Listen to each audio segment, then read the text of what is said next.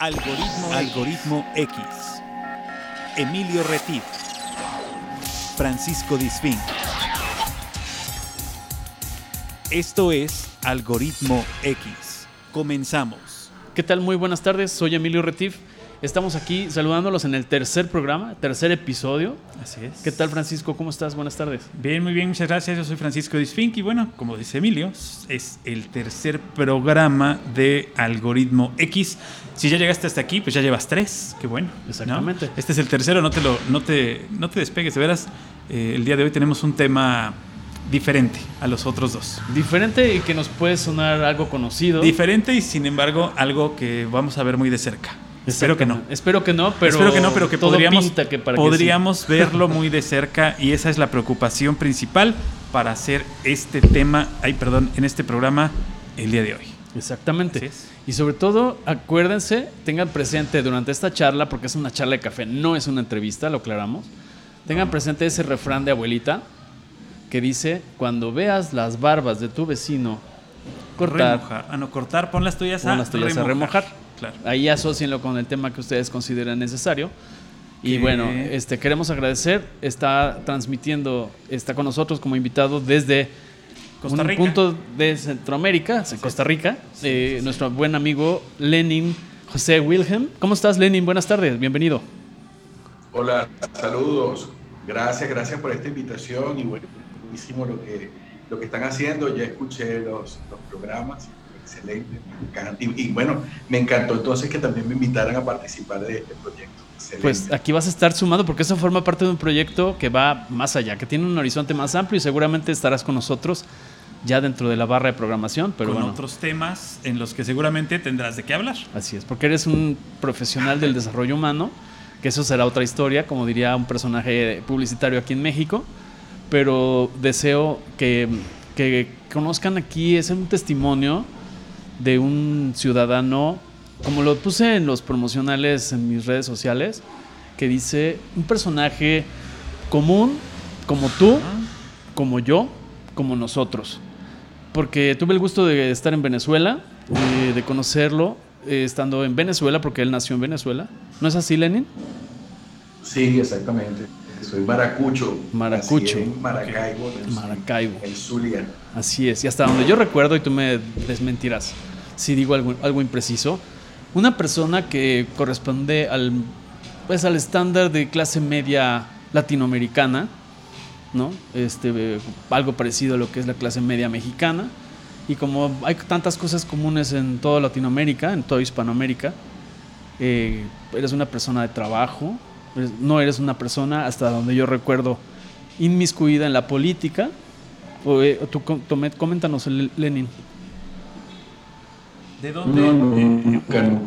O sea, tú no, no tienes, eh, digamos, no trabajas para eh, el Estado, no trabajabas para el Estado, no tenías Nunca, una relación con el Estado. Trabajé, trabajé siempre, siempre mm, cuando fui empleado, Ajá. trabajé en empresas privadas. Privadas. Bueno, la Luz Eléctrica de Venezuela fue mi primer empleo, digamos, formal, pero después la Luz Eléctrica de Venezuela pasó a ser del Estado, pero ya cuando pasó a ser del Estado, ya yo no estaba en la Luz Eléctrica de Venezuela. Y al salir de la, de la electricidad, este, sí, me, me- me vine a la vida del emprendimiento, Exacto. Ok. a hacer mis propias empresas y mis propios proyectos. Exacto. Y hago esta pregunta porque se puede pensar de repente que es una opinión sesgada o que puede ser una opinión sesgada y no. Yo me di la tarea porque lo conozco.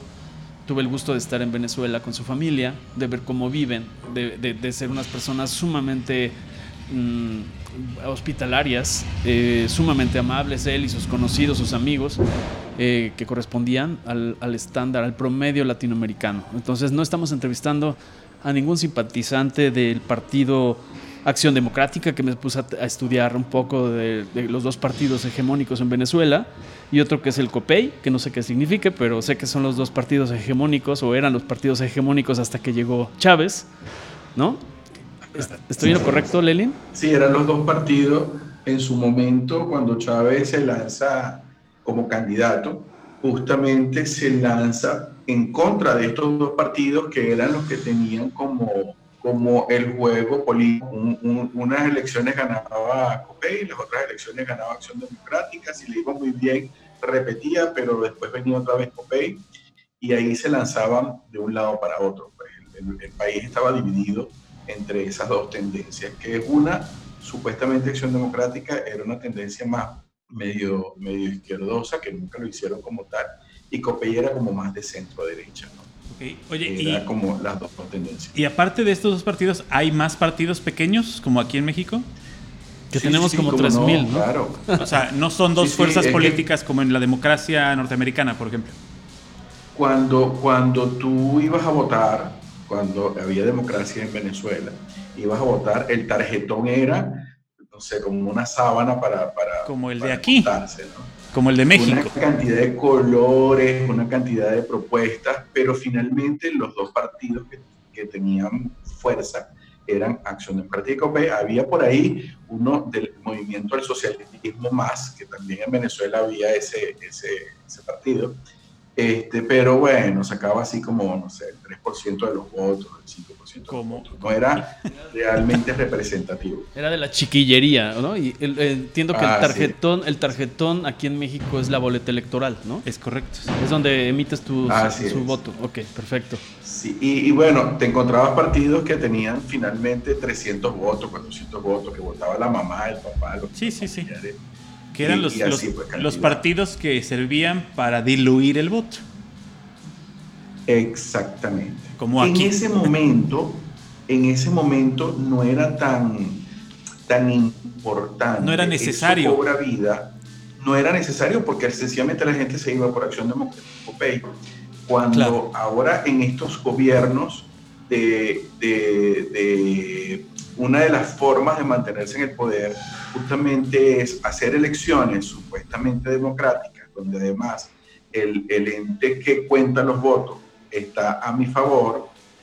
Y además de eso, tengo una cantidad de gente que trabaja para mí, que me divide a la oposición, por ejemplo, como hace Ortega en, en Nicaragua, como le pasó a este señor en, en Bolivia, pues, que, que tiene segunda vuelta necesitaba pues, dividir muchísimo el voto. En Venezuela, aunque no se tiene segunda vuelta, ocurre lo mismo. Claro. En Lanzas una cantidad de partidos que dividen a la oposición. Ok. En el asunto, eh, aquí en México hubo un, eh, un cambio que se da, que es un cambio radical al momento de entrar el gobierno que se encuentra ahorita, pero Principalmente se da porque hay un hartazgo de los demás partidos. Hay un hartazgo de la manera de gobernar, hay un hartazgo de las personas que gobiernan, hay un hartazgo de la manera de gobernar, etc. Pero eh, no fue fácil y fue una tarea que se llevó 18 años y tres campañas políticas a la presidencia. O sea, no fue de un día para otro, no fue eh, un improvisado, es alguien que tiene una carrera política si bien mala y poco productiva, porque no ha ganado más que esta, jamás ha ganado otra, eh, pero lo logra. En Venezuela sucede algo parecido, o sea, la gente llega a estar harta de estos modelos, de estos dos partidos, y por eso es que hay un ganador como Chávez. Estamos hablando, perdón, Lenin, antes de que nos digas para ubicar a la gente que nos escucha, estamos hablando de 1997 más o menos. 98. 98. Ok, muy bien, adelante. Fíjate que eh, exactamente eh, es eso lo que lleva a la gente a votar por estas, terceras opciones. Aunque a diferencia de México, eh, López Obrador, como ustedes dicen, tiene una carrera política mediocre, pero bueno, la, tuvo, estuvo lanzándose. Chávez fue un fenómeno. ¿Qué pasa con Chávez? Hay, una, hay gente que está fastidiada de Acción Democrática y COPEI, pero no tiene otra alternativa Chávez se eh, da un golpe de Estado fallido, este, del cual sale bueno, llorando, va preso, y Carl Caldera, el, presidente en ese momento, este, lo indulta. Ok. Le da el perdón. Claro. Entonces el hombre eh, se convierte como en la voz del pueblo. Entonces yo que quise defenderlo, yo que luché contra, contra esto, eh, agarra una cantidad de gente que dice, este hombre viene a cambiar las cosas, este hombre tiene ganas, este hombre es del pueblo, este hombre pasa. Pero fíjate que sin embargo sucede algo muy interesante a nivel de números. ¿no? En, el, en las elecciones de Chávez, Chávez gana con un 40%, con un 40% de la gente que fue a votar. Pero es que no fue a votar un 60% de la gente. Claro, claro algo similar a México. Es un 40% del, del, del 40% que votó, nada más. Del 40%, exactamente. es muy poquito. Entonces tú dices, ya va, ahí quien, quien gana las elecciones no es Chávez, sino este, la gente que estaba harta. No ganaste, pero perdieron los otros, más bien. Quien ganó es el abstencionismo. No ganaste, perdieron los otros. exactamente. Entonces, claro, con ese porcentaje que aquí, aquí, pasa lo mismo, ¿eh? Aquí pasó lo mismo. El, que está ahora como presidente ganó con un 30%. Así es. De un 60 que, votó. Es que lo, lo interesante es que yo creo que toda Latinoamérica está pasando por el mismo proceso, claro. porque las elecciones políticas, la elección además democrática y la elección ciudadana que tenemos que aprender todavía no la hemos aprendido. Porque no hay solamente un problema, a mi manera de ver, de los partidos políticos que hacen la cosa mal. El problema es el ciudadano. Claro.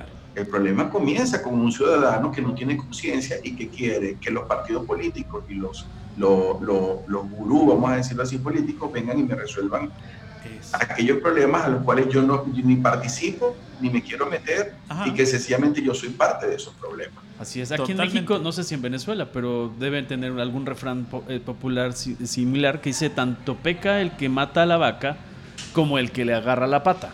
¿No? Entonces, tanto causa un mal el que vota por castigo, por hartazgo, por ese tipo de personajes eh, salvadores, como el que deja de ir a votar por el por el mismo que anula su voto, porque yo no sé. O el que va y anula el voto. O, el, o en este caso, como dice este, nuestro invitado el día de hoy, es el no involucrarte en tu tarea política como ciudadano, porque tenemos una tarea política como ciudadanos, de exigirle al gobierno de que nos gobierne bien, quieres que llegue alguien que sea como mago y te diga, ya está, aquí está, ya llegó el que va a estar bien, con este vas a ganar bien, tu familia va a ir a la escuela, este vas a tener...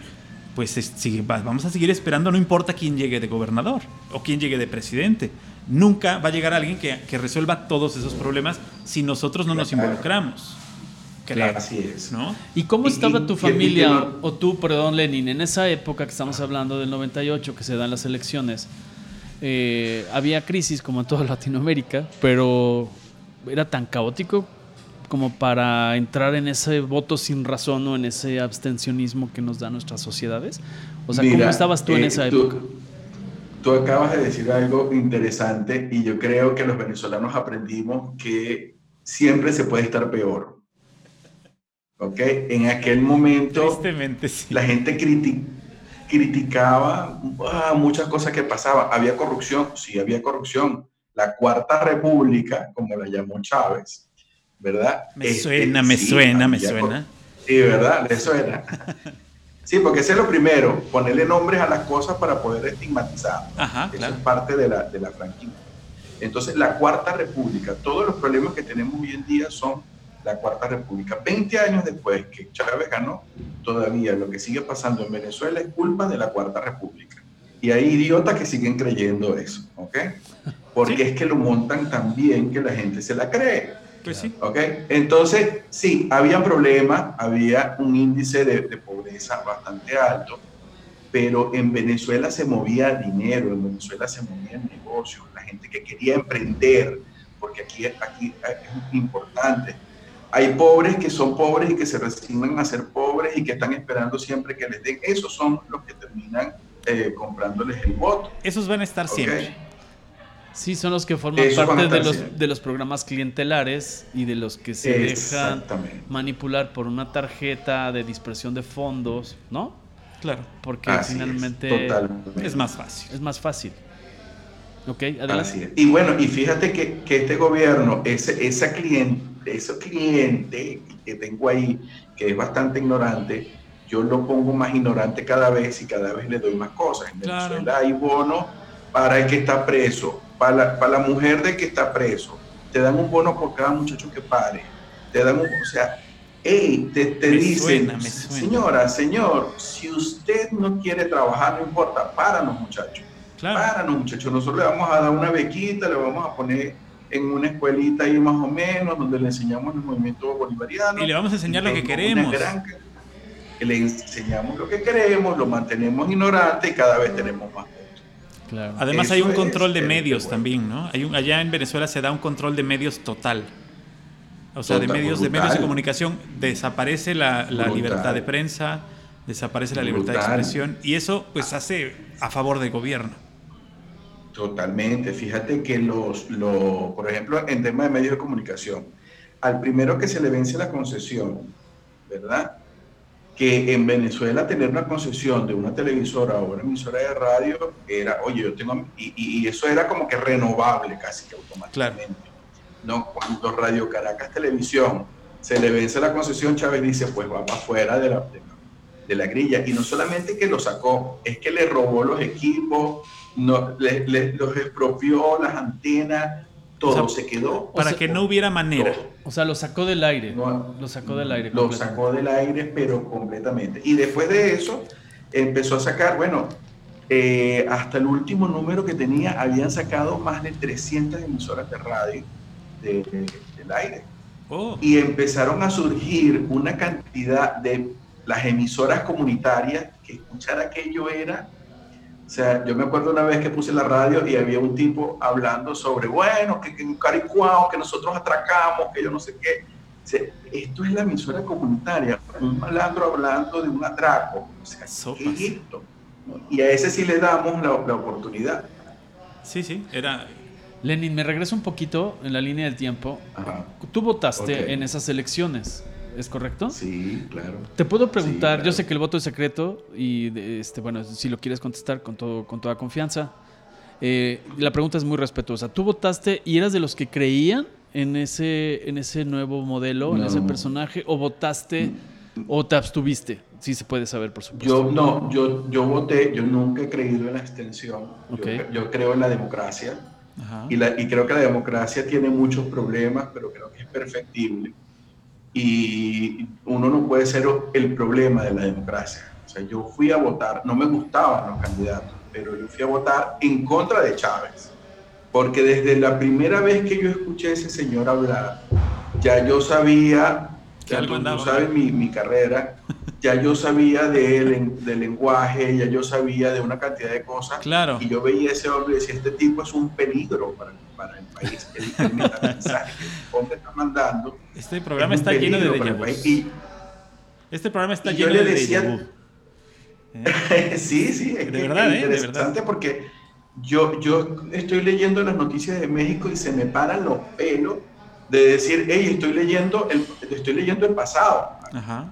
Aquí estoy leyendo el pasado. 20 años, o sea, estás leyendo lo que pasó hace 20 20 años y nadie, Y nadie aprendió de eso. Y lo más interesante es que ustedes lo están viviendo a una velocidad más vertiginosa Claro, que la nuestra. sí, sí, sí. Ya tardaron O sea, el, 10 el- años. el proceso ha sido, pero muy, muy rápido de cosas que Chávez hizo poquito a poco y que fue metiendo, no hayan sido así, pero una tras otra. Es impresionante. Sí. Entonces sí, voté por, voté por, por Salas Romer. Yo le decía a todos mis amigos que como iban a votar por Chávez, la gente, te cuento que era impresionante la cantidad de gente que realmente creyó en que el hombre iba a, pro- a producir cambios.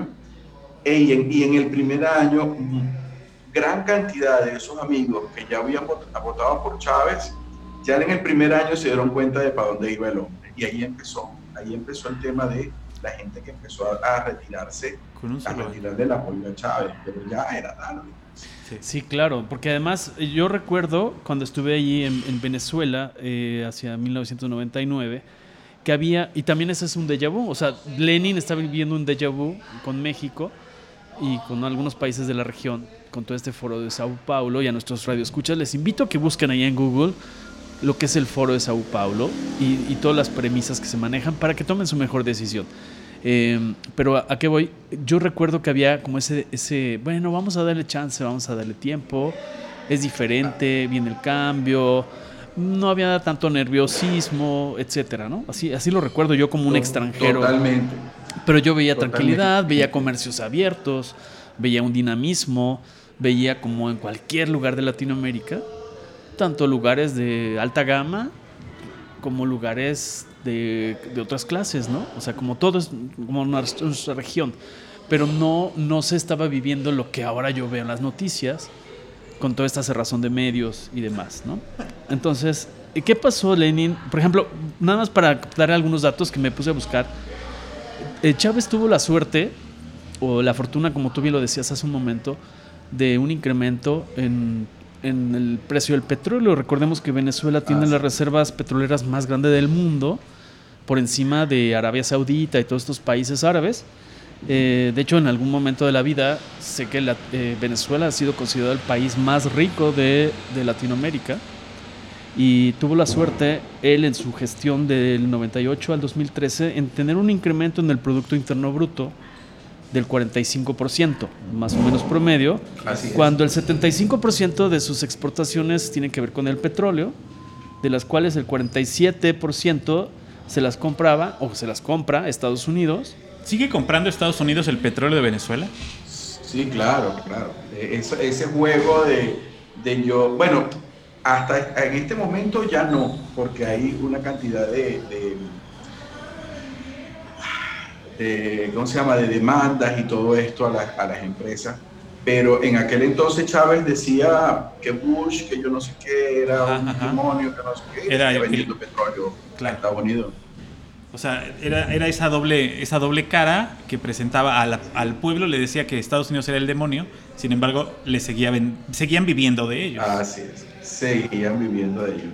Y lo más interesante del dato que está pasando, Emilio, es que yo creo que no sentimos tan rápido en Venezuela el proceso que, estaba debajo de la manga, que ahora se ve con Maduro, porque había mucho dinero entonces la gente decía, es que Chávez lo está haciendo magnífico. No, lo que pasa es que había mucha plata, eh, producto del petróleo, y por supuesto todo el clientelismo que, que, te paga eso, wow, excelente, la gente estaba muy bien, la gente, eh, había barrio adentro, la operación de yo no sé qué, una cantidad de cosas que la gente lo veía muy bien, pero no era porque Chávez digamos este que lo estaba haciendo excelente y estaba digamos que se, se, acabó la gallina de los huevos de oro.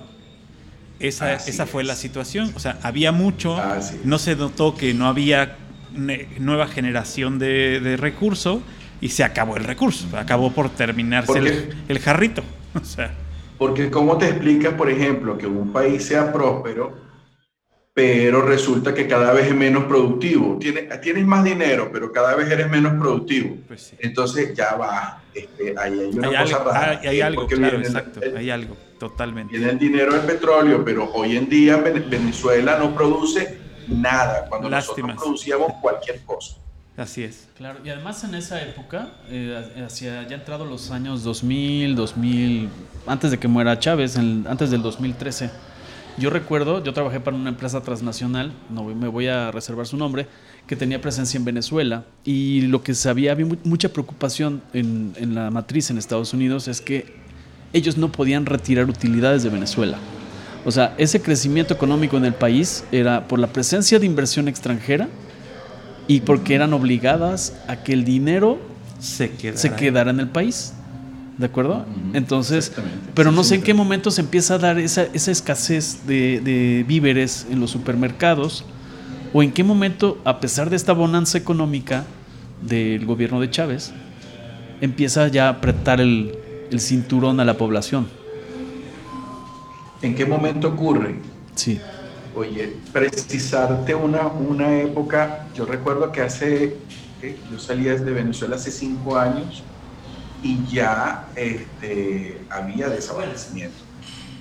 Ya había este, falta de productos. Ajá. No lo que estamos viviendo hoy en día, pero sí.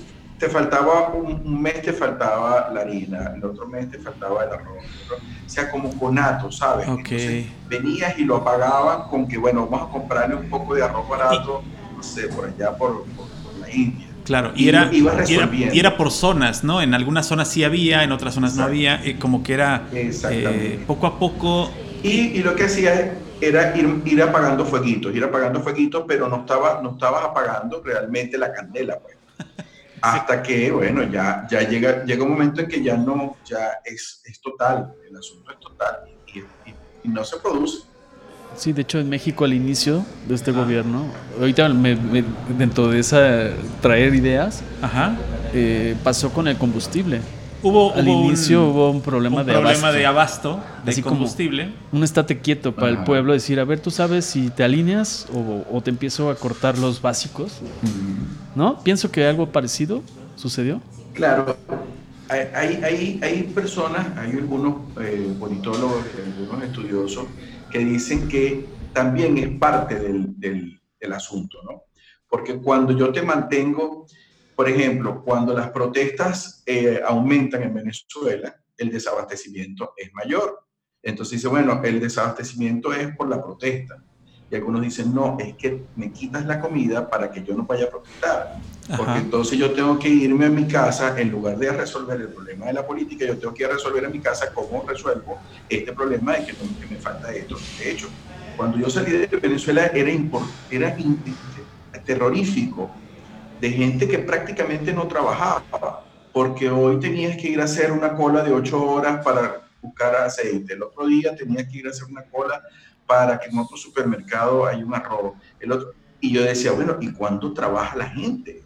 ¿Cuándo terminas trabajando? Y estábamos en eso, resolviendo el problema de la gasolina, resolviendo quién tiene harina pan, resolviendo quién tiene unos huevos, eh, haciendo trueques como...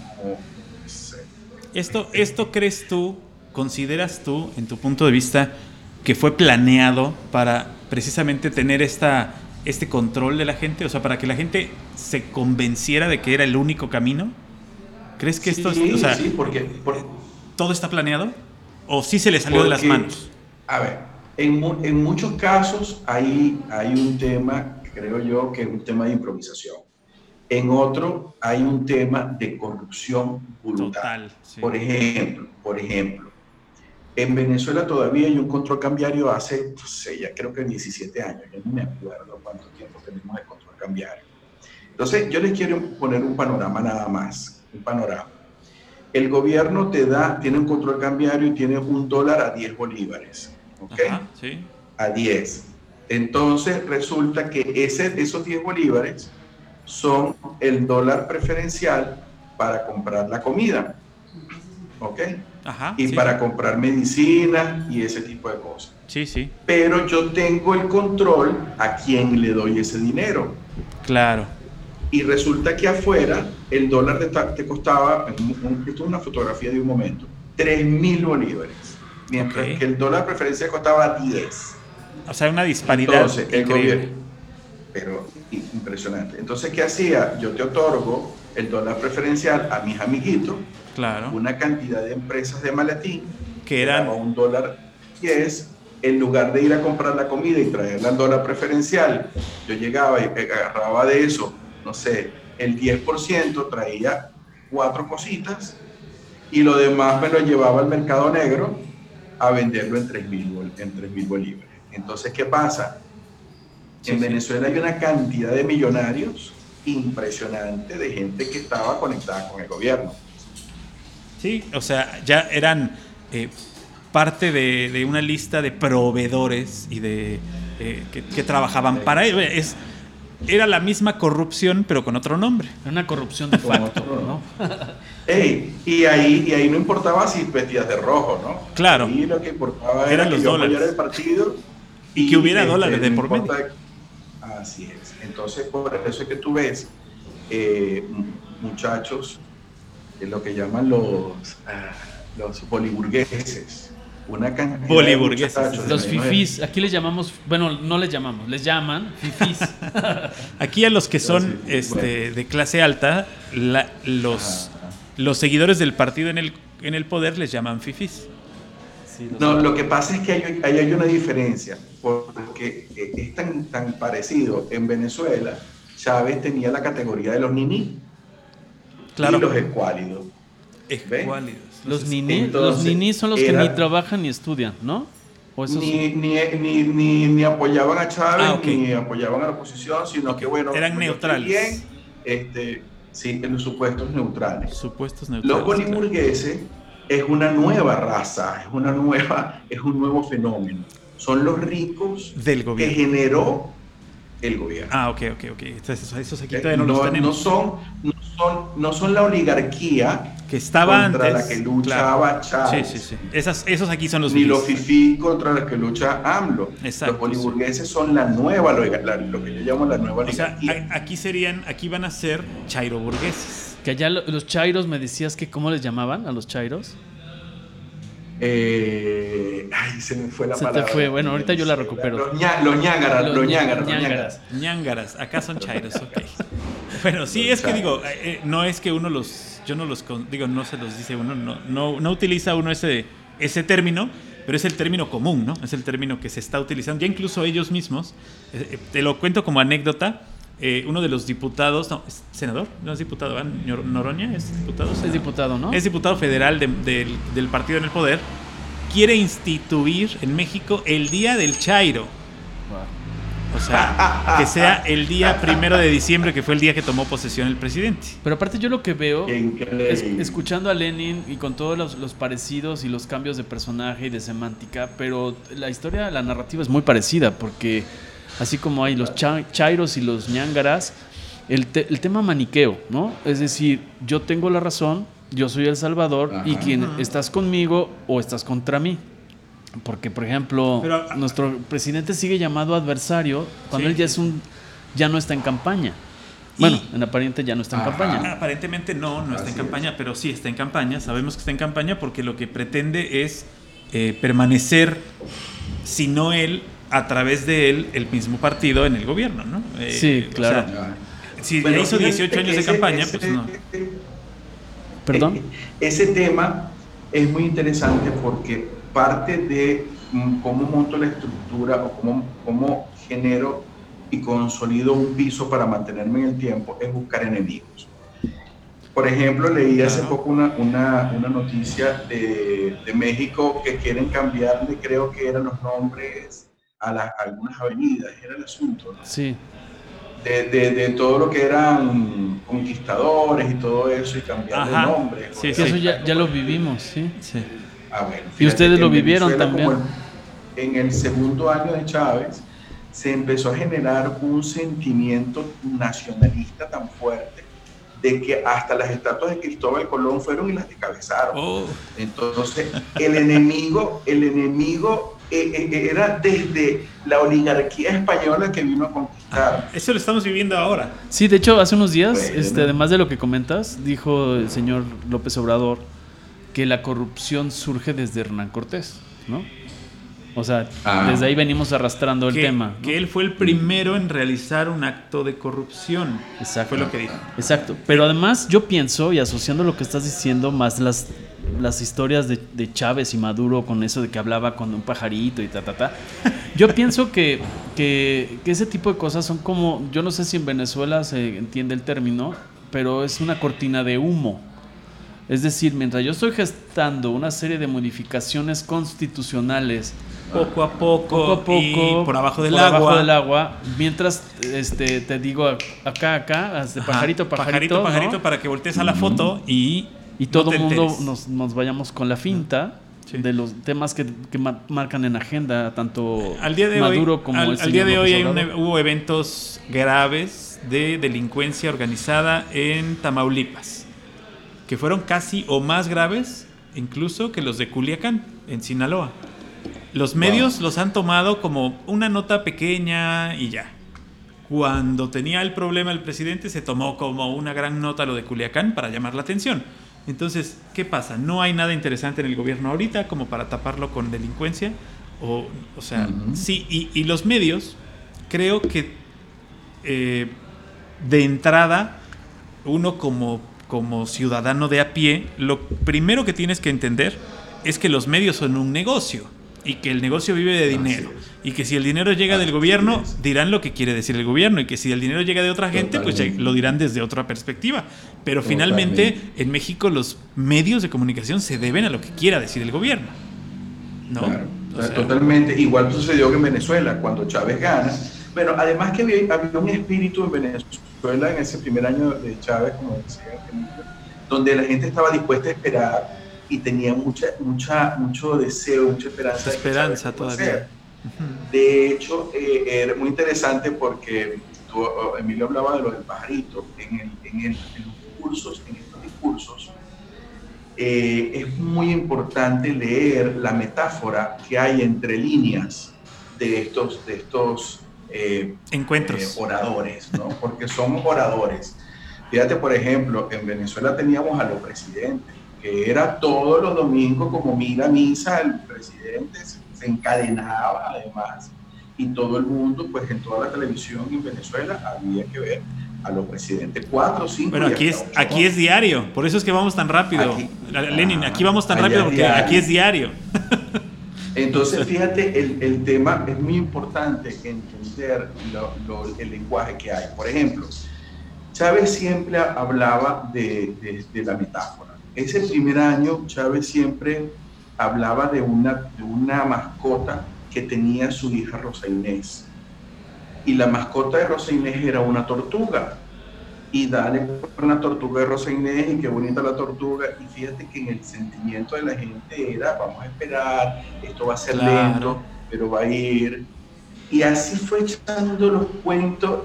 Yo, yo, le, yo le seguí los cuentos a Chávez por unos cuantos años y decía que increíble cómo nos va contando a partir de metáforas lo que está haciendo, porque lo que está, ¿qué pasa con la metáfora? La metáfora entra a la psique Claro. de, de la persona Sin que se dé cuenta. y sencillamente deja un mensaje y la persona ni siquiera sabe por qué piensa como piensa. Sí. Recuerdo mucho que, que- que un día la, la- la- la- la tortuga de Rosa Inés este, dejó de, de- de escucharse y Rosa Inés, la hija de, de Chávez, tenía era de mascota una perra, pero una perra parida. Y, y dale con la perra parida, ¿no? ¿Y cuál es la característica principal de una perra que tiene cachorritos que está recién? ¿Qué le está dando de. le está amamantando, le está nutriendo, les está. Esa Pero además, dependencia. ¿qué se, qué se dice además de las perras paridas? Que son muy agresivas con los cachorros. Sí, sí, son sobreprotectoras. Son sobreprotectoras. Exacto. Y justamente tú ves ese discurso y era el momento en que aparecían los círculos bolivarianos en Venezuela. Wow. El discurso era de miedo, hay que tenerle miedo a estos círculos, esta gente es agresiva. O círculos de la paz, pero el discurso de Chávez era un discurso de violencia. Claro. Este, somos pacíficos, pero estamos armados. Este, queremos el amor, pero te vamos a dar tu, tu, tu- tu trancazo, ¿sabes? El, el cuento hay que, hay que escuchar muy bien tras las líneas de lo que estos señores dicen y ustedes que lo tienen a diario es impresionante. Sí, Sí, son entre, entre fábulas y alegorías Ajá. y mensajes Ah. entrelineados. Yo aquí lo que veo, Así es. lo, lo que yo veo y que es muy triste, es que nuestro presidente sale todos los días a no decir nada. O sea, hay días que Bueno. sí, hay días que sí hay alguien, hay días que sí hay alguien que lo apoya y le escribe el discurso y son discursos muy metódicos, muy bien escritos, con muy buenos datos. Pero la gran mayoría, digo, porque lo hace diario, debería tener un montón de asesores que le hicieran muy buenos discursos. Sin embargo, creo que no tiene los mejores Pero asesores. Lenin el otro día me, me hizo un matiz en, en Facebook, no sé ahorita qué nos vaya a comentar, pero me dijo algo súper interesante que todavía lo traigo elaborando. Me dijo, sí, sí tiene rumbo y sí sabe a dónde va. ah, claro, Y totalmente. sí Sí, tiene eso me queda claro. Y sí tiene narrativa. O sea, porque Sí. ¿Tú es crees- imposible tú no crees- comunicar. ¿Tú crees que un programa de ocho horas, un presidente hablando, va a decir mucho? ¿Tú crees que hay mucho discurso ahí No, no, no. que decir o mucho que informar? Es simplemente... Es la forma, es la forma. dale y dale. Y, y- y- y finalmente, ¿qué es lo que está exacerbando? ¿Qué es lo que exacerban estos maleantes? No maleantes. Lo que exacerban son discursos de resentimiento. Primero el resentimiento contra los españoles, después entonces el resentimiento de los indios contra, contra los españoles, después, eh, después hay que cambiar el nombre, ahora no podemos decirle negro, sino este, gente de colorcito eh, o afrodescendiente. Entonces ahora vamos a hacer un ministerio para defender a los negros. ¿Sabes? pero detrás de eso que hay, tú tienes que venirte conmigo porque yo te estoy defendiendo. Tú que tienes un resentido porque te has sentido excluido de alguna u otra manera, porque realmente fuiste excluido o porque te crees un excluido. Yo, porque yo, te dije que lo eras. Interlocutor. Claro. y finalmente porque te dije, yo me acuerdo que para mucha gente fue muy cómico eso del, del, del, Ministerio de, los Afrodescendientes, porque decíamos, bueno, pero si yo, en Venezuela nos decimos negrito de cariño. Entonces ahora no te puedo decir mi negrito, sino mi afrodescendientito. claro, sí. Pero, ¿sabes? Hay mucha, en mucha gente cala ese tipo de discurso. Y finalmente lo que hacen es eh, aumentar un resentimiento que va creciendo con los años y que llega un momento que es imparable. O sea, hay gente en Venezuela que está pasando hambre y sigue defendiendo el gobierno. Sí, claro. Y aparte, aparte eh, pues se aprovecha de otras situaciones que están pasando en el mundo, como el caso de Evo Morales ahora, es otra vez se vuelve el salvador de los indígenas. Y ayer, por ejemplo, nuestro presidente hablando de beneficiar, y yo no lo critico, no cuestiono si sí o está bien o está mal. Lo que pasa es que va alineando todos los elementos de la historia, ¿no? De salvar a Evo Morales, que era un indígena que se superó y que cuidaba a los indígenas, esa es otra historia. Y ahora voy a darles la posibilidad a los indígenas mexicanos de a través de mis La jubilación anticipada de las becas antes de la, gente blanca, ¿no? y entonces va asociando los elementos. les voy a dar su lugar. Una pregunta para ti, Lenin, y a ver si, lo, está, a ver si lo, a ver, si lo puedes recordar. Y seguramente sí. Aquí en México, a la entrada de este nuevo gobierno, y te comento esto porque nuestro estado, en Veracruz, es gobernado por el mismo partido que el partido en el poder en la federación y nuestro municipio en Jalapa está también gobernado por el mismo partido. O sea, tenemos los tres poderes en Veracruz, son del mismo partido. Además, tenemos el mismo Diputados y senadores de mayoría. Diputados y la mayoría de senadores son del mismo partido. O sea, aquí no hay otro partido. En Veracruz no hay otro partido. Pero entre todos, en el Poder Ejecutivo, los secretarios de Estado, su discurso desde el día uno en que entraron, siempre ha sido antes que otra cosa, echarle la culpa al que estaba. Ese ha sido el principal. Y de ahí ver cómo limpiamos, ellos le llamaban el cochinero. ¿no? Nos dejaron un cochinero y eso ha sido, pero, pero yo como ciudadano digo, bueno, pero ya tienes un año en el poder, ya lo que pasó, pasó, yo creo que ya era tiempo de dejarlo. ¿Cuánto tiempo se tardaron allá en seguirle echando la culpa a los anteriores? Pues decía que se lo siguen todavía siguen echando la culpa hasta la fecha, o sea, nos queda un rato, así es que no tengan esperanza los que nos escuchan. Tienen en el poder y siguen diciendo que los, ahora, ahora, ahora imagínate tú, es que los vicios fueron tan grandes que impregnaron el alma del ciudadano, o sea, que hasta que estas generaciones no se acaben, eso no va, el espíritu del hombre nuevo no va, no va a salir. Como en Cuba, que... Y digo, bueno, igualito, igualito. O sea, como en Cuba que... que Si tú ibas a Cuba eh, y conocías a alguien, digo, ahora, ahora es un poco más hay un poco más de información, ha entrado un poco más de canales de información a Cuba, pero Cuba, eh, yo lo conocí hace 20 años, poco menos de 20 años, eh, los chavos que tenían 30 años, que nacieron ya con ese régimen, pues no veían, no veían mal, no veían mal porque no habían salido, porque no habían visto otra cosa, porque no habían vivido, como dices tú, las generaciones que sabían que cuando llegó el golpe eh, todo cambió. Esas eran los que todavía extrañaban tener libertades. Pero los demás, pues los vivían como el día a día. Sí, ya, ya, les, ya es igual. Y bueno, y siguen teniendo un enemigo con el cual luchar. Claro. Que es el, el, el bloqueo de Estados Unidos en contra de Cuba. O sea, ellos no han podido crecer por el bloqueo de Estados Unidos. Claro, sí, sí. Eh, en, en el caso de Venezuela, ahora, en este momento están votando ya, o bueno, ya tienen el poder de votar, aunque no lo hacen, eh, porque pues, no sirve de nada, pero los que nacieron ya con este régimen. O sea, los que no conocen otra cosa, los que solo lo conocen de habladas, de oídas y de historias de abuelitos o de papás, esos, esos en Venezuela, ¿cuál es su sentir? ¿Cuál es el sentimiento que tienen? O sea, también hay ese, esa división entre los que sí lo apoyan y no lo apoyan. Sí, fíjate, por ejemplo, que, igual muchos, muchos, jóvenes de 20 años, 18 años, están saliendo a la calle a protestar y a defender porque todavía muchos de nosotros seguimos diciéndoles y, y, contando cómo son las cosas, cómo fueron las cosas, que la cosa no es como, como, como el cuenta el gobierno. Pero mucha gente viene creciendo con el virus ese del, del chavismo y de que otros tienen la culpa y de que del resentimiento y, y todo lo demás. Es terrible escuchar a muchachos en ese discurso. Es muy fuerte. Porque no es, eh, digamos, eh, no, no, conocen cómo, cómo, se vivía antes y sin embargo es, digo, están apoyando algo que al parecer, digo, no, no, no es que se desee, pero al parecer no tiene un buen fin. No va a tener un además, buen fin.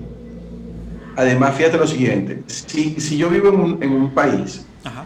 donde por parir muchachos me pagan, entonces el gobierno me quiere porque paro muchachos y me paga. Pero además de eso, yo no tengo que trabajar. Si yo quiero más plata, yo lo que hago es tener más hijos. un contacto en el gobierno o, o, o, tengo un contacto en el gobierno o con los militares que me den un, poquito de mercancía de esas que ellos se agarran de comida y en lugar de meterla en, en, los canales regulares de distribución, se la dan a esta gente que llaman bachaqueros y que las vende en la calle 20, 20 veces más o 30 veces más de lo que realmente cuesta.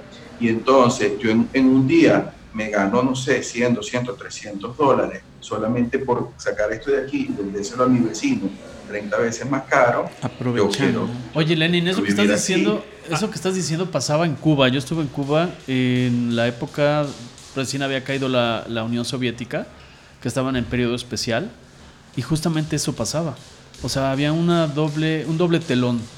O sea, había dola, dólares circulando, Ajá. pero no oficialmente. El, oficialmente era el uno a uno.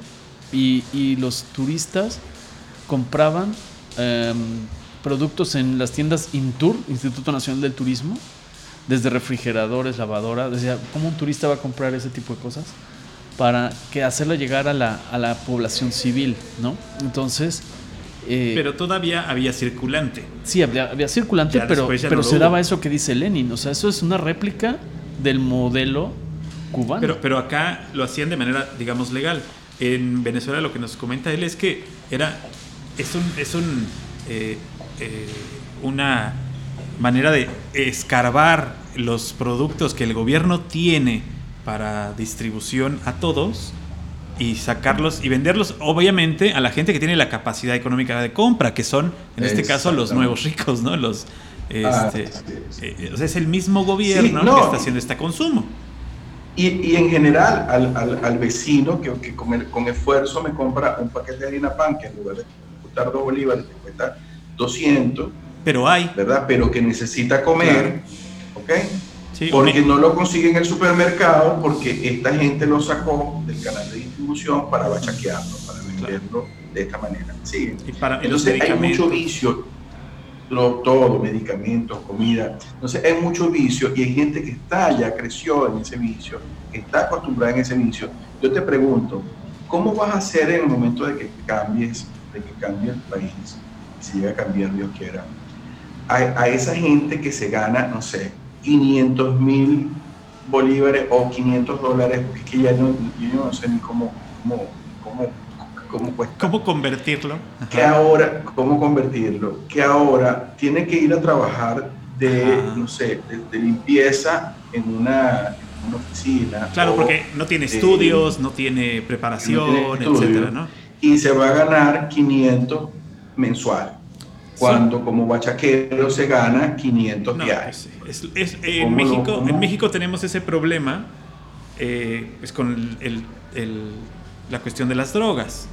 Aquí los muchachos desde muy jóvenes entran a la cuestión de distribución de droga. Como mulas. Como mulas. Y llama. ganan muy bien.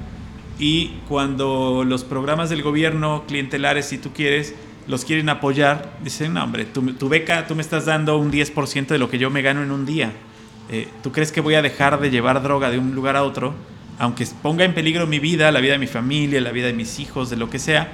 Si tú sí. no me estás dando lo que yo ganaba, pues no me voy a salir de este problema. ¿no? Sí, y es un, y un tema de educación. Fíjate, otro tema que también hizo el gobierno y que, lo que, lo, que lo, lo, hacen es como para, para eso, ganar ese clientelismo. ¿no? Eh, los, ¿cómo es que se llama? Las misiones Robinson, Ajá. No me acuerdo, que era, te voy a dar educación fácil. Entonces, conozco una cantidad de gente que se graduó de abogado, Ajá. de sociólogo, de médico, en un año y medio, dos años, yendo a clase solamente los sábados. Entonces tengo una amiga que iba para clase los sábados nada más, hacía un trabajito de vez en cuando que se lo copiaba en Google, iba a, a iba a, los adoctrinamientos, eso sí, mucho adoctrinamiento y mucho trabajo este, supuestamente de, apoyo comunitario, y en año y medio se graduó de abogado. Y te pones a hablar, yo no, yo no soy abogado, pero ni, por lo cerca, y yo sé más de derecho que esa gente. Te pones a hablar de a de cosas este, legales y no tienen idea. Y así son los médicos. Ahora, imagínate cómo tú entonces después canalizas a esa gente a que, a que eh, de una forma en un país regular, donde se te exige competencias, cuando te dicen, no, usted no tiene las competencias, inmediatamente, viste, claro, pues ustedes son escuálidos y yo soy revolucionario y ustedes me quieren sacar. Y es otra manera. Además, en, cuestión de números, pues viste muy bien los números en los informes internacionales para acceder a programas y para eh, presumir al país. Viste muy bien que tú tengas una población educada, entre comillas, porque, ah, porque, porque tiene en sus manos, ostenta un título, o porque terminó la primaria, la secundaria, la preparatoria o cualquier nivel, aunque no le sirva, güey, aunque no, no tenga la capacidad ni las competencias adecuadas. Porque son las métricas que usan de, durante la gestión de tal presidente. Claro. Mejoró el nivel de educación, aunque de las cifras que encontré de Maduro, con un 52% de decremento en el Producto Interno Bruto, con una hiperinflación alrededor de 13 mil por ciento desabasto, este, se empieza a agudizar el problema, donde ya empiezan a salir del país dos mil perdón, dos millones de personas se, este, se vuelven inmigrantes. empiezan a salir, claro. dos millones, ya, ya estamos por cuatro millones. Cuatro millones. y, seguramente, y si las cosas continúan de la misma forma, serán más.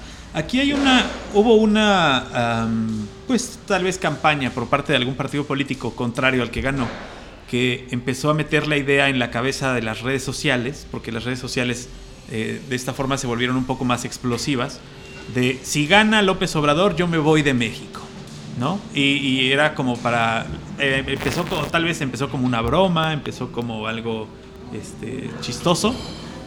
Tú en este momento, después de todos estos años que ya nos comentaste que no apoyabas al régimen, que votaste en contra, en, Venezuela se dio algo similar. O sea, la gente decía, si gana Chávez, yo me voy.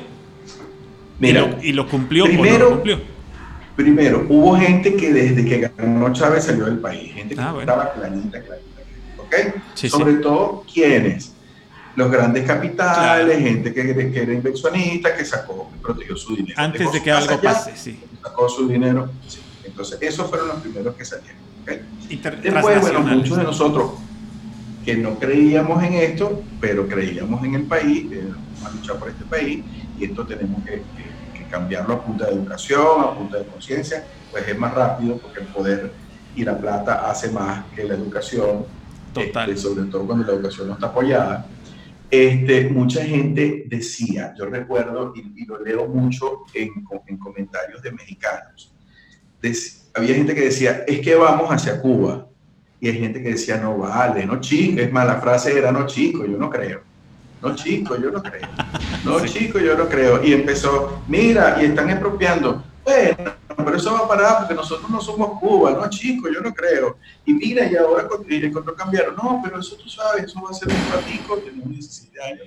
No, chico, yo no creo. Y todos los que decían, no, chico, yo no creo, ya no están en, en Venezuela. Porque hay un tema muy, muy interesante en la psique humana que es la negación. Sea, yo primero me niego. Eh, no, eso no va a pasar, yo tengo la esperanza de que eso no ocurra, yo lo veo en Nicaragua, yo lo veo en Cuba, yo lo veo en Venezuela, pero aquí no va a ocurrir porque es que nosotros somos diferentes y así decíamos en Venezuela. Había mucha gente que decía eso en Venezuela. No, no, es que nosotros no somos Cuba. Es Cuba porque era hace 50 años, no había los medios de comunicación. Bueno, acabamos con los medios de comunicación. Este, no, pero nosotros somos más ah, peliones. Mira, ahí está, nos tienen pisoteados. No, chicos, yo no creo, no, chicos, yo no creo, y aquí está. Entonces, ojalá que esto que nosotros estamos conversando le sirva a muchos mexicanos que están en el proceso de darse cuenta de que hay un stop, hay ciertas variables que tienen que observar. Eh, que bueno, yo creo que cuando estos, estos procesos arrancan es muy difícil detenerlos porque va más rápido el proceso que la mentalidad de la gente. Sí, sí. ¿okay? Pero en la medida en que puedan hacer y puedan eh, tener un criterio maduro, un criterio responsable, un criterio realmente ciudadano eh, ante el proceso que están viviendo, puedan parar las locuras que pudieran venir hacia México, como, como las que nosotros vivimos en Venezuela, hagan, tomen conciencia de eso, porque saben lo más, lo más difícil, yo tuve que emigrar de mi país siendo un emprendedor, habiendo logrado una empresa, mi casa, mi carro y tener que salir de tu país, a ser nadie en otro país, porque tienes que empezar de cero a los 50 años. tienes que salir de país a los 50 años. Cuando supuestamente uno tiene que estar tranquilo, ya empezar a ver el resultado de tus cosas, de, tu, tu trabajo arduo, ahora estar fuera del país a empezar otra vez es muy duro. Claro, y, es que los muchachos que salen, y después puedo terminar la idea, que salen a los 20 años, tú dices, bueno, son muchachos que se están atreviendo y se están comiendo el mundo y van a hacer una vida. Claro. Qué difícil es perder todo. Mucha gente perdió muchas cosas, este, de, de, apartamentos, carros, porque lo que, a lo que lo pudiste vender fue una miseria de lo que te, de lo que te costó. A hacer una vida otra vez es muy triste tener que irte a otro país que, en el cual siempre vas a ser un extranjero. Y como yo siempre le digo, por ejemplo, aquí la, gente aquí en Costa Rica me dice, ¿te gusta Costa Rica? Le digo, a mí me encanta Costa Rica, me encantan los ticos, yo me siento muy cómodo aquí. Pero es que yo me fui de Venezuela amando mi país. Es como el que termina una relación queriendo, amando a la persona y dice, pero tenemos que terminar. Pues, o sea, el, el dolor que tienes que manejar, el duelo que tienes que manejar, es muy profundo, es muy largo de curar. Este, yo creo que no terminas de quitarlo nunca. Sí, el desarraigo, eh, ¿no? El que te muevan de tus raíces y de tu familia, te separen de tu, de tu manera de vida, etcétera, es súper duro. El, el, ahora que haces la analogía de, de, la pareja y de dejar a la pareja, este, que no vas a encontrar otra que llene el espacio y que no vas a olvidar que te engañó. Así es, porque es que además no es que no voy a encontrar otra que llene el espacio, es porque es que hay, hay, un espacio que está lleno, o sea, yo te quiero a ti y me voy porque no me queda otra, pero claro. ¿cómo, ¿cómo, yo lleno un espacio que ya está lleno? ¿Cómo, cómo, cómo hago arraigo de, un lugar que yo me tuve que ir, no porque yo quería irme, sino porque me iban a matar? Sí, sí. Por mi seguridad, por mi, por, por, sí, por mi seguridad, por la seguridad de mi, de mi futuro, inclusive aquí, no es fácil que te secuestre. Aquí, no, no, no, bueno, es, es eh, pierdes, pierdes la noción de lo que es la seguridad, ya no la tienes. En el momento en que te sucede algo así, eh, pasas, a, pasas a otro plano en cuestiones de inseguridad. Tu inseguridad se vuelve permanente. Sí, porque es inseguridad mental, inseguridad total, total, sí, es una inseguridad total. Inseguridad literal de que te está, eh, sales a la calle y no sabes qué puede pasar, porque la gente con una inflación del 13.000%, con 87% de población en la pobreza, que sales a la calle y te asaltan. Entonces este, te, están lo que es en neuro... Eh, no es neurolingüística, la parte de neuroventas y todo este tipo de cosas del cerebro reptil te hace que todo el tiempo estés reaccionando y así no se puede vivir. ¿no? reaccionando. Entonces, bueno, yo tengo cinco años que salí y yo todavía, a mí se me para una moto al lado y yo brinco. Sí, claro. Yo voy caminando por una calle y alguien viene caminando detrás de mí y yo volteo. O sea, ya son mecanismos que se instalaron de vivir tantos años en una angustia de que no sabes cuándo te van a agarrar, cuándo te van a atacar, cuándo te van a matar, cuándo te... sabes todo. Y además la otra inseguridad. Tengo una empresa, ¿será que vendo dólares? ¿Será que compro dólares? ¿Será que voy a hacer esto? ¿Voy a montar un taller? ¿Será que va a haber un, va a haber, no sé, el gobierno va a hacer una cosa? ¿Sabes? No hay seguridad de nada. Nada en Venezuela es seguro. Sí, porque aparte yo creo que todos estos, estos esquemas de gobierno mueven la confusión, se aprovechan de la ignorancia, de la polarización y juegan con esa sensación. Yo creo que todos alguna vez, tal vez el que esté equivocado soy yo, porque yo veo que los demás están muy en paz, ¿no? Los que están con esos programas sociales, ¿no? Es como que te vuelven a... Aquí todavía tenemos ese problema, que nosotros que estamos ya reaccionando hacia lo que está sucediendo, nos encontramos y nos topamos entre nuestros círculos cercanos con gente que sigue creyendo en el proceso. Sí, o el que va de, ¿no? Porque no quiere hablar del tema y te dice que tú eres un amargator. porque estás, preocupado por el tema, que porque estás viendo que todo se mueve hacia allá, ¿no? Lo peor de todo es que muchas veces, o en la gran mayoría, son gente que ni siquiera tienen un beneficio tampoco. o sea, les ha ido muy mal, los como dices tú, los han pisoteado, pero son amantes del régimen y están ya con tan solo un año, que, no, es un año real, pero son 18 previos, eh, están adoctrinados ya para decir, ah, pero no te quejaste los 80 anteriores, ¿no? Ya, eh, dale chance, apenas lleva 11 meses, este, etcétera, etcétera, etcétera. Espero que esta plática abra muchos ojos más, aparte de los oídos. Espero que esta plática abra muchos ojos, eh, la gente pueda comparar, pueda tener una perspectiva diferente a lo que a lo que tenía después de escucharte y de escuchar todo lo que nos comentas y además de agradecerte que hayas estado con nosotros, también agradecerte que próximamente tengamos más pláticas contigo y que podamos tocar otros temas menos, menos rudos, menos difíciles. sí, claro. Sí, eh, es un tema además que me toca mucho a nivel emocional. ¿no? Ah, sí, además, ¿no? Porque estás hablando de ti, o sea, estás hablando de una parte tuya que, tienes todavía, como dices tú, y bien, muy bien, muy buena analogía, estás en duelo todavía. Sí, tiene la herida abierta todavía. Y digo, yo te escucho y, lo, lo vibro, ¿no? Sí, cinco años, cinco años que me fui y yo sigo eh, teniendo la esperanza de que pueda regresar a, mi país. De verdad que, que sé que nunca voy a regresar al país eh, en el que yo me crié, porque la última vez que fui a Venezuela, hace dos años, fue muy triste, muy triste, por ejemplo, ver que a las 5 de la tarde todo el mundo sale corriendo de su casa. Toque las de calles están vacías, sí, o sea, autoimpuestos, pues. Los Oye, Lenny, comerciales. Una pregunta, este, ¿les han cerrado el acceso a internet? O sea, o les han, digamos, así como sucede en Cuba, que no tienes tan libre acceso como países como hasta ahora en México, ¿en Venezuela ya les cerraron algo al internet? Han, lo han intentado, hay momentos donde, donde está la protesta muy álgida, lo, lo, cierran, pero es que cerrar Internet es muy complicado, en un país tan grande como Venezuela es muy, muy complicado. Lo que, de, alguna manera, lo que la restricción es por el mal, mal servicio, pues, que cargar un video es terrible, esa es la manera como, como han ido controlando pero que la gente acceda a cosas. Ahora, las plantillas de televisión sí hay. Por ejemplo, en Venezuela no se ve nada de programas de crítica, nada. Ah, o sea, televisoras. Ese control, ese control continúa. El control, el control de medios continúa. Y hay, hay, existen los medios eh, internacionales, o sea, entran cadenas como CNN, Fox a través de paga.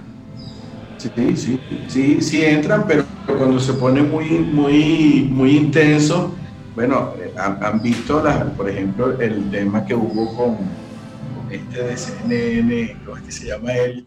Que entrevistó a Maduro. Ajá, sí, sí. Le quitaron las cámaras. Jorge Ramos. Jorge Ramos. Mexicano. A Jorge Ramos. Este, y así, o sea, ¿cuántos periodistas extranjeros le han dado sus golpes? Los han amenazado que, sale asustada, pues. Sí, pero, pero la, información sí se maneja allá, o sea, esa información sí está, al, o sea, la gente la puede ver. Eh, o, la manejan como en Cuba. Por ejemplo, yo recuerdo que en Cuba preguntábamos, eh, y eh, yo fui a Cuba cuando acababa de pasar lo de las Torres Gemelas.